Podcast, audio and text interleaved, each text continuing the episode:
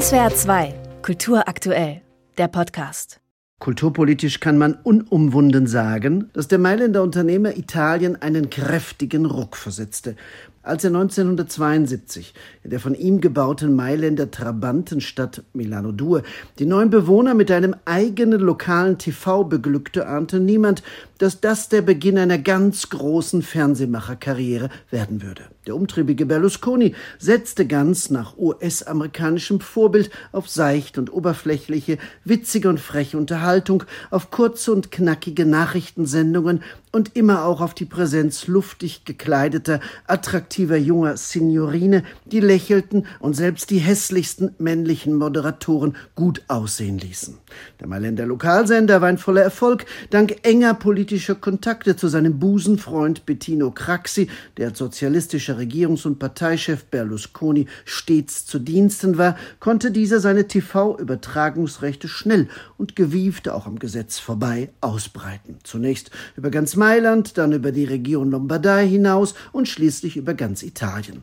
Das bis dato noch seriös und ein wenig hausbacken wirkende Staatsfernsehen Rai sah plötzlich richtig alt aus. 1981 erwarb sein Medienunternehmen Mediaset verschiedene andere TV-Sender und wurde mit seinen Kanälen zum gefährlichsten Gegner der Rai bis heute. Während Berlusconi auf seinen Fernsehkanälen einen gewissen politischen Ton vorgab, wehe wer ausscherte, ließ er seine Buchverlage tun und lassen, was sie wollten. Der Eigentümer von Verlagsriesen wie Mondadori und Einaudi war nur an guten Umsätzen interessiert. Ob da auch Bücher von politischen Gegnern oder Berlusconi-Feinden veröffentlicht wurden, kratzt ihn herzlich wenig. Das galt auch für die Filme, die seine eigene Kinokette Medusa Cinema ausstrahlte. Nervös wurde Berlusconi aber in seiner Rolle als Zeitungsmacher. Das vielgelesene Wochenmagazin Panorama und die Tageszeitung Il Giornale verkamen unter ihrem Eigentümer zu Propagandablättern.